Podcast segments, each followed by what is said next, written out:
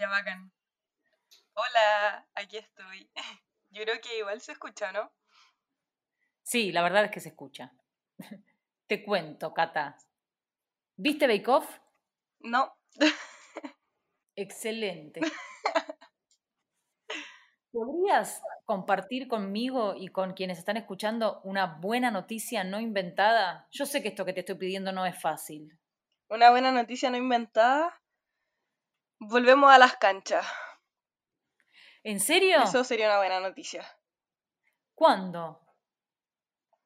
Eh, se supone que puede ser la primera semana de noviembre, pero todavía está en, en ver cómo seguimos avanzando por el tema del testeo de PCR, pero en un principio sería ahora la, la primera semana de noviembre. ¿Y ahora están, entre, están pudiendo entrenar por lo menos? Sí, y nosotras en, en mi equipo en la U ya podemos entrenar como un equipo completo. Eh, fueron como unos cinco o seis meses entrenando desde la casa, conectándonos como por Zoom y como ese tipo de plataformas. Fue horrible. Uf, qué difícil. Sí. Y ahora están chochas. Sí, el pastito como que se extrañaba demasiado. Eso sí, todas estamos como con los pies heridos porque usar, o sea, no usar los zapatos de fútbol en seis meses, los pies lo sienten y ahora estamos todas como con vendajes, pero felices. Eh, nosotras entrenamos todo el tiempo en la casa, pero ahora la vuelta fue como que no hemos hecho nada. Como que nos cansamos demasiado rápido y es como, pero si entrenamos, pero no, no es lo mismo. No, no es lo mismo.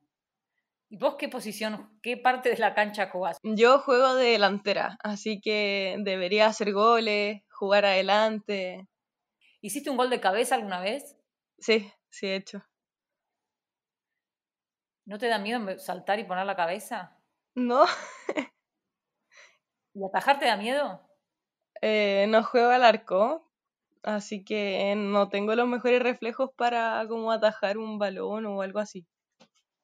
Pero jamás es un picadito, no es un partido oficial, es un picadito. Ah, en picadito, sí, sí, vale puesto al arco. Acá le decimos pichanga.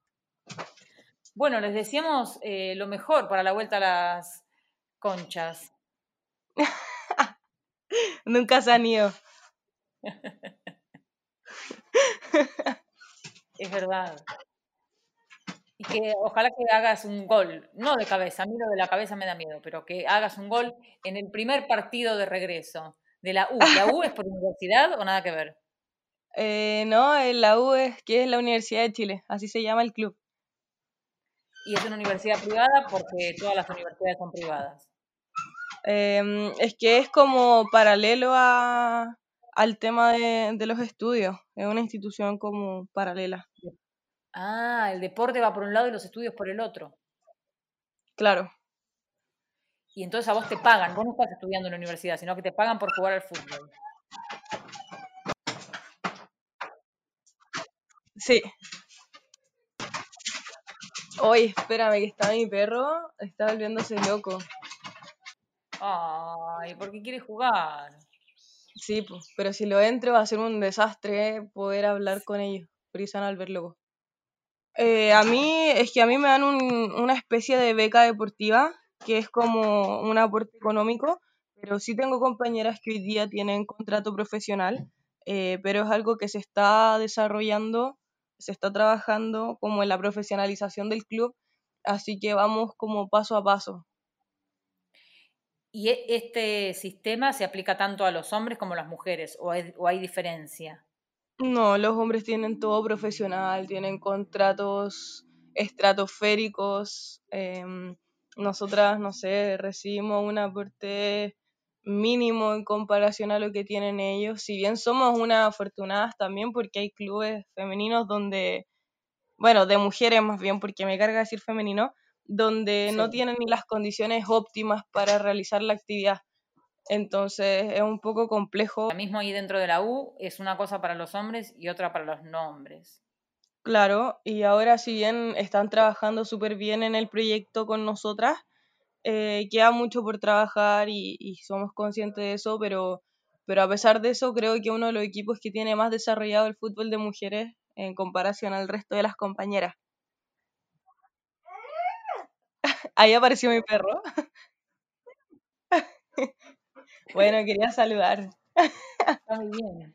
Hola. Hola. Ja, así son. Bueno, voy a poner stop recording. Un abrazo, muchas gracias. Qué suerte que no viste Bake Off.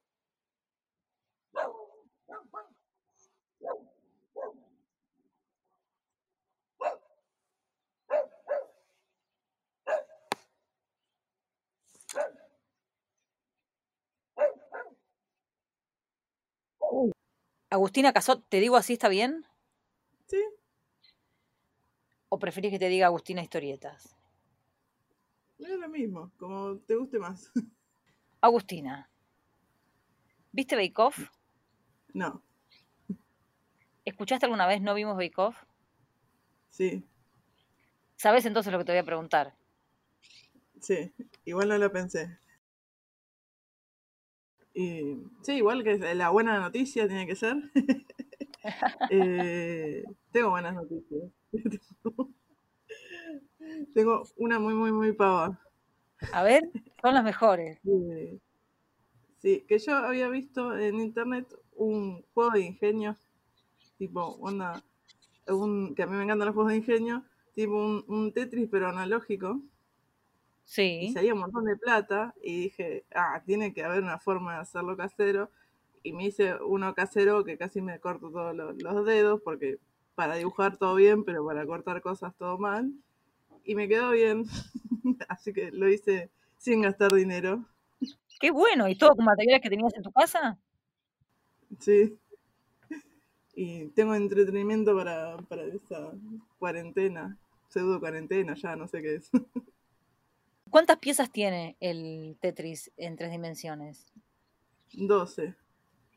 Eh, las corté con una goma eva que tenía, parece que. Bueno, pero siempre, siempre me criticaron por, por la desprolijidad. Ahora ya es como que no me importa. La gente prolija eh, la suya. ¿Y es, es plano o es como que después se forma un cubo o se forma como una forma plana? Es plano. Se llama pe- pentomino, creo que se llama. Que es como que tiene desde bajas de internet y tienes un montón de desafíos para formar cosas.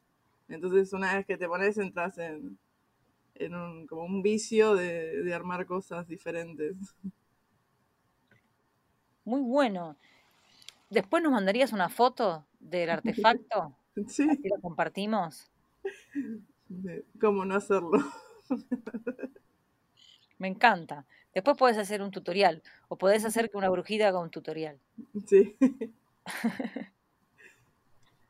Te podés pasar horas con esos juegos, muy divertido. sí. ¿Es de distintos colores?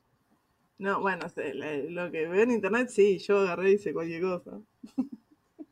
Pero no pensás ahora en como, ahora que hiciste este, ¿no te agarra como la ambición y decís, bueno, no, este es el prototipo y ahora voy a hacer otro? Ah, no, no tengo tanto tiempo de concentración. Está bien. ¿Cuánto tiempo te llevó a hacerlo? 10 minutos. Ah, bueno.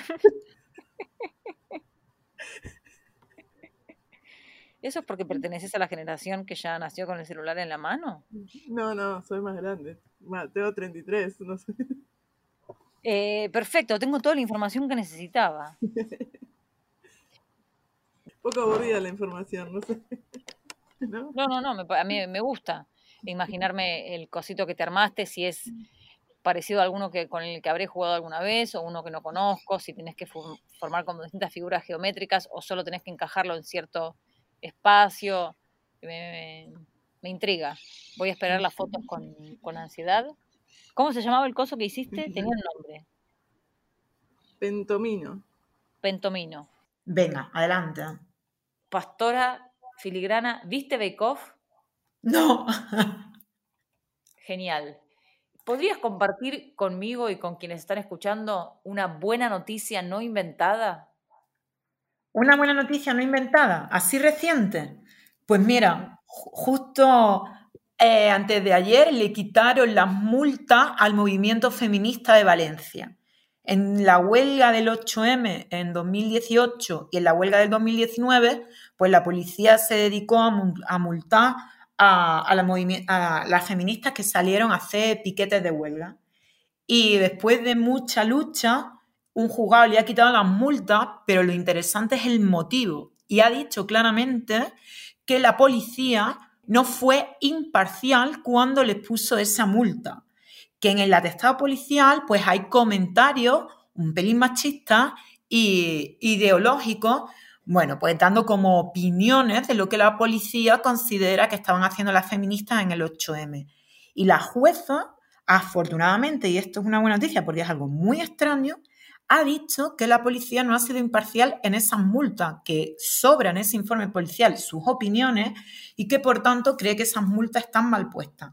Así que eh, las feministas de Valencia están muy contentas y el movimiento feminista a nivel internacional creo que también, porque estas pequeñas victorias frente a la represión policial, pues bueno, nos permiten avanzar más. ¿Qué te parece? Muy bien, pastora, esta noticia que nos estás dando. Muchas gracias. A vosotras por dar voz a esto que nos llena de energía a todas las luchas, el que se compartan las buenas noticias. O sea que demoró dos años la justicia en... Claro, la cuestión es que las multas se quedan puestas hasta que no te la quitan. En los tiempos de la justicia, dos años está bien, no es wow, un montón de tiempo. Claro, tenemos que ponernos contentas encima, pero mm, supongo que es que estamos tan acostumbradas a, no ganar o a que no nos den la razón que aunque, que aunque tarde y aunque no sea una gran, gran victoria, nos pone contentas. No. ¿Era una multa de dinero? Claro, era una multa de dinero. Es que sabes que, esta gente lo que intentan es eh, reprimir los movimientos sociales, las protestas sociales, como el movimiento feminista, bueno, pues aniquilando a multa a las personas que protestan. Y esto, claro, ya no es solo el dinero que te gastas, sino el poder disuasorio que tienen las multas de dinero. Es decir, gente que le da miedo salir a la calle porque te puede costar mucho dinero. Es que son multas que pueden ser, bueno, 600 o 1000 dólares, así para que allá me puedan hacer la cuenta. Claro, y esto es muy, mm, muy desmovilizador. Pero yo siempre digo que, que ellos creen que con la represión lo que nos van a quitar las ganas, pero ¿saben lo que consiguen? Que nos organicemos más, que se hagan fiestas de autogestión, cajas de resistencia, que se hagan actividades para que entre todas saquemos el dinero para las multas. Y al final muchas veces su represión lo que sirve es para cohesionarnos más al movimiento. Yo por lo menos soy positiva y digo que, que le damos la vuelta a esto muchas veces y terminamos ganando. Sí, estoy de acuerdo contigo. Bueno, felicitaciones a todas las feministas de Valencia que no van a tener que pagar la multa y viene esa jueza. Sí, bien, bien, que cada vez haya más juezas críticas y que poco a poco vayamos cambiando la justicia patriarcal que estamos sufriendo. Imagínate, vamos, es verdaderamente una pesadilla. Yo creo que, bueno, yo creo que detrás hay otros intereses políticos para desgastar al movimiento feminista o al menos al movimiento feminista más comprometido con los derechos de las personas más vulnerables, el movimiento feminista que para los desahucios, el movimiento feminista que tiene conciencia antirracista. Creo que esto es una estrategia para dinamitarlo y utilizan, bueno, este tipo de discurso, de desembarco, de desprestigio y de discurso que, roza el odio para, para, para medrar, creo yo. Tremendo. No nos detendrán. Ah, no, no, seguimos para adelante. Mira, si yo creo que nos mueven unas causas que, no, que son tan fuertes que no nos pueden, no nos pueden parar. Por más represión que ha habido a lo largo de la historia, mira más que pasó en la Edad Media, que quemaron a un montón de mujeres, y aún así las ideas por la libertad y la emancipación han seguido para adelante, no nos van a frenar ahora eh, a través de Twitter y a través de, de fake news, ni nada de esto, ni mucho menos. O como yo el otro día hablaba con una activista kurda en un encuentro así virtual, y escuchaban los relatos de, los que, a los que se tienen que ver sometidas de tortura y persecución las activistas kurdas, y yo pensé, si estas no las paran ni así, a nosotras cómo nos van a, parar unos fachas a través de Twitter o con Facebook, ni de broma nos van a parar. Tenés razón, Pastor, y me voy a hacer una camiseta que diga eso. no, nos detuvo, no nos detuvo la Inquisición, no nos va, no nos va a parar un, un facha tuitero. Te mando muchos abrazos. Yo te abrazo igual desde acá y espero podértelo llevar en persona muy pronto. Vera Frod, ¿te decimos Vera Frod o preferís que te digamos de otra manera? Me encanta la idea de eh, decime Verafrad, decime Verafrad. Sí, porque así me van a ubicar. Me van a ubicar, tipo, ¿quién era? no, bueno, pero si dicen a ver quién es Verafrad, buscan en Instagram y aparezco yo. Me gusta que nos tenemos mucha fe. Entonces te buscamos como arroba verafrod. Verafrod, ¿viste Bake? Vi, me enganché al final. Justo en pandemia era como todo el mundo hablaba de Bake todas mis amigas veían Bake y me enganché en los últimos tres capítulos. Así que vi tipo el anterior a la semifinal, la semifinal y la final. Una buena noticia no inventada. Eh, ¿Puede ser mía? Eh, conseguí una casa para vivir muy hermosa hoy, así que estoy excesivamente feliz. No sé si vale, pero es verdad y es una buena noticia. Es muy buena la noticia de haber conseguido un lugar lindo para vivir. ¿Tenés animales que van a vivir con vos en este nuevo lugar? No, no tengo animales a María. O sea, los voy a dejar en las otras casas porque, nada, una gatita es mía y de mi novia y va a quedar en la de mi novia. Eh, por ahora creemos que está bien. y mis otros animales están en la casa de mi madre, así que no. Em, pero sí, es una gran noticia, estoy muy feliz. A mí me estresó mucho, y, pero te juro que no lo busqué tanto, fue como abundancia. Me llegó, lo hablé y me llegó. ¡Qué potencia! Alta bruja. Lo dije y me llegó. Va a haber que decir más cosas entonces. Sí, estoy en, en, esta pandemia eh, empecé a afilar mis poderes.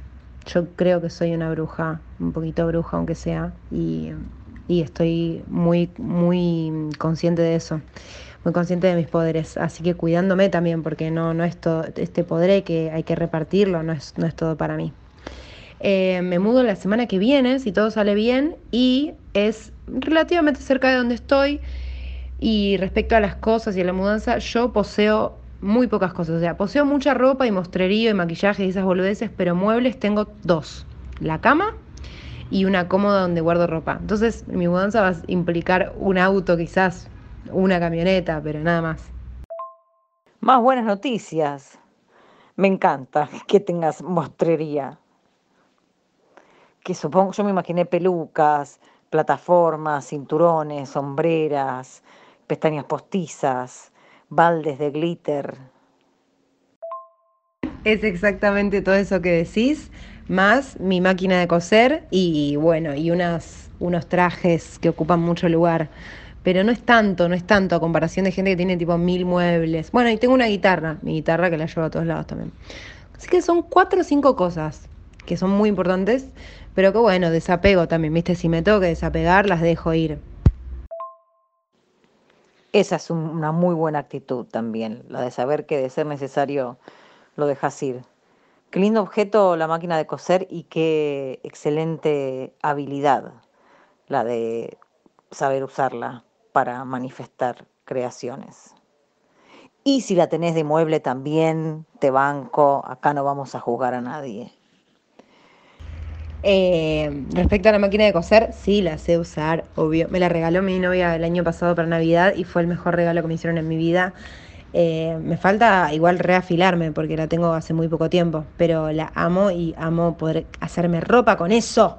Es un gran valor. Em, y no, no quiero decir nada más. Gracias a todo mi público de Argentina y Latinoamérica. no, y que escuchen Agua Florida, que es mi banda. Que sacamos un disco en agosto y que espero que les guste. Así que si vale la, la autobombo, eso, que escuchen Agua Florida.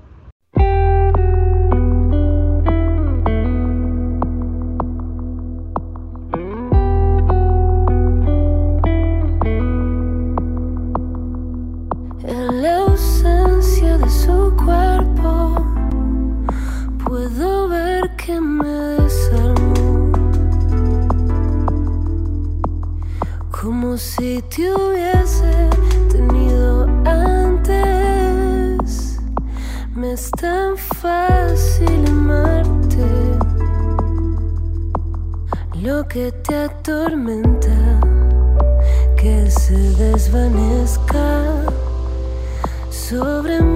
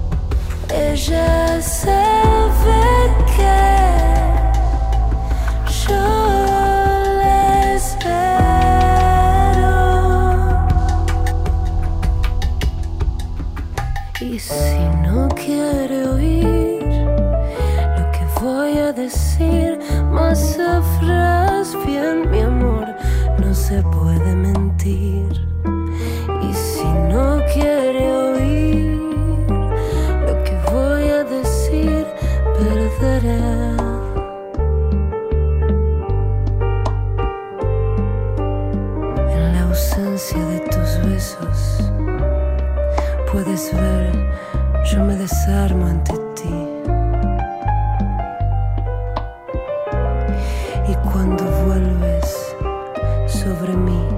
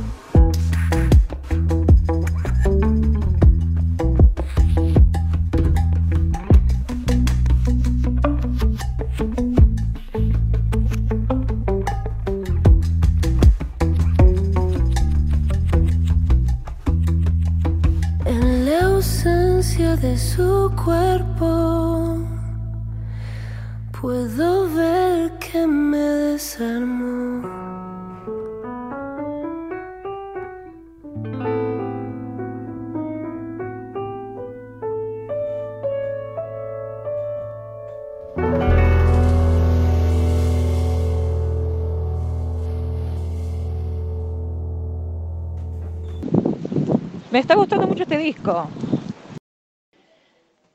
Qué largo este audio. Este no lo voy a usar, pero me colgué hablando de esto. Es que tenés trabajos muy interesantes.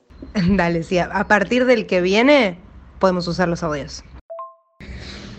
Bueno, me fui por las ramas con esto de las niñas, pero sí, estoy muy contenta. Yo siempre muy adaptándome a, a todas las realidades que me tocan y laburé de todo entre esos trabajos, ese que te causa morbo, que es mi trabajo en Paseo de la Plaza. Ahí te mando otro audio de eso.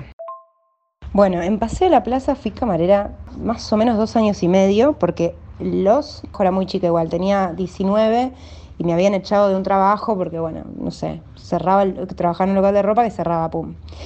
Amo ser camarera, amé, eh, fue un momento muy glorioso de mi vida. Y en ese momento yo no entendía lo, gracioso que, que, era lo que me estaba pasando en ese momento, que era trabajar en este teatrito donde, donde se hacía shows de stand-up de jueves a domingo. Al principio yo estaba fascinada con el stand-up, era tipo una locura yo no había tenido mucho contacto con el stand-up previo a eso, o muy poco, ¿viste? Y de repente para mí era, los primeros shows que veía eran, los prestaba mucha atención, los prestaba, prestaba mucha atención, eh, me reía un montón, eh, me conectaba como con el artista que estaba en el escenario haciendo la perfo, no sé, me flashaba una. Después fue una tortura. Obviamente casi todos los shows eran de chabones, y había uno que era de minas que estaba los jueves y que iba re poca gente, como que viste las minas siempre les daban mucho menos espacio y las rejuzgaban y eran como mal, todas eran malísimas entre ellos, viste, y ellos eran igual de malos la mayoría. Me acuerdo de un show de stand-up de mujeres que se llamaba Cosa de Minas. Yo creo que una de las primeras veces que hice stand-up acá, en Buenos Aires, si no fue la primera, la segunda, fue ahí, en Terrazas, el que queda arriba, que tenía una disposición rarísima del espacio y que para ir al camarín pasás como por una escalerita, era medio que había un telón, pero el telón tenía una pared atrás y una puertita y unas escaleras medio incómodas para llegar a los camarines. Exactamente, ese era Terrazas. Sí, sí, la disposición era incomodísima. Imagínate yo que tenía que atravesar, o sea, para servirle la comida a las mesas que estaban, era como una L medio extraña, ¿no? A los que estaban en la parte chiquita de la L, por decirte algo, tenía que pasar por adelante del escenario, Ana, por adelante del escenario, interrumpir el show, cruzar la L entera y ahí llevarle la comida o la bebida a los del fondo. ¿Te acordás algún chiste? ¿De cualquiera? Ay, sí, sí, sí, sí. Me acuerdo un chiste de Tato Broda. Ay, Dios, un chiste, ¿no? Entre mil comillas. Que era algo así como que él decía. Eh, no, de que me ¿se acordás cuando eras chico y tu papá te decía, ¿querés postre? Sí, papá, quiero postre. Y te dicen, ay, manzana. Y el chabón decía, la fruta no es postre. Un postre es un, un tiramisú, un panqueque con dulce de leche, pero la fruta, la fruta no es postre. Eso era un chiste, ¿no? Que lo repetía idéntico cada vez que lo hacía. Y después decía algo de la ensalada de frutas, como que ahí enganchaba con la parte de, la fruta, enganchaba con la ensalada de frutas y decía algo como de las ensaladas de fruta que, que tienen banana, que ay, no me lo puedo acordar, pero era como una ensalada de frutas, qué rico cuando te una banana, porque si no es todo durazno y manzana. Es bueno, soy malísima yo, tratando de reproducir un chiste ya malo, pero bueno, era algo así. Debería acordarme alguno más. Escuché más de una vez lo de la fruta no es postre y lo de la ensalada de frutas también. Y Broda también tenía todo un material sobre el tigre en un momento, de que el noviazgo era el tigre o algo así. El show de, ellos tenía algo muy gracioso, el de Furia, ¿no? El de Tato Broda y, el belga, que al final del show, ellos al principio del show le daban papelitos a todo el público para que pongan como que les daba furia, ¿no? Y se lo ponían todo en una cajita. Y al final del show, el show terminaba con que ellos sacaban papelitos y leían qué le daba furia a la gente y hacían un chiste, como así medio improvisado. Y ya había un momento donde nunca sacaban papelitos reales, sino que los chistes que ya les habían salido alguna vez improvisados los repetían, ¿no? Entonces hacían el gesto como que sacaban un papelito y lo leían, pero eran siempre los mismos chistes. O sea, ni siquiera podían improvisar una parte improvisada del show, ¿entendés? Ah, muy de comediante eso, de hacer todo el show de que está ocurriendo en el momento y está re guionado. Sí, y claro, y la persona que ve el show todas las noches porque está trabajando ahí. Claro, claro. No, sí era toda una cosa muy chanta, muy extraña. Y Pero bueno, eh, tampoco puedo dar tanto detalle, Ana. Eh, Pero bueno, fue, fue igual me acuerdo con mucho cariño de esa época. También me acuerdo de, de momentos medio turbis, viste, como de, de chabonas re pesados, re hinchabolas. Yo era re chica. No, no, no, me tenían Qué pesadilla, no, no, qué pesados, qué pesados. mierda hoy si los hoy lo- sería tan distinta yo con ellos, pues tengo personalidad ahora, pero en ese momento me pasaban por encima, boluda.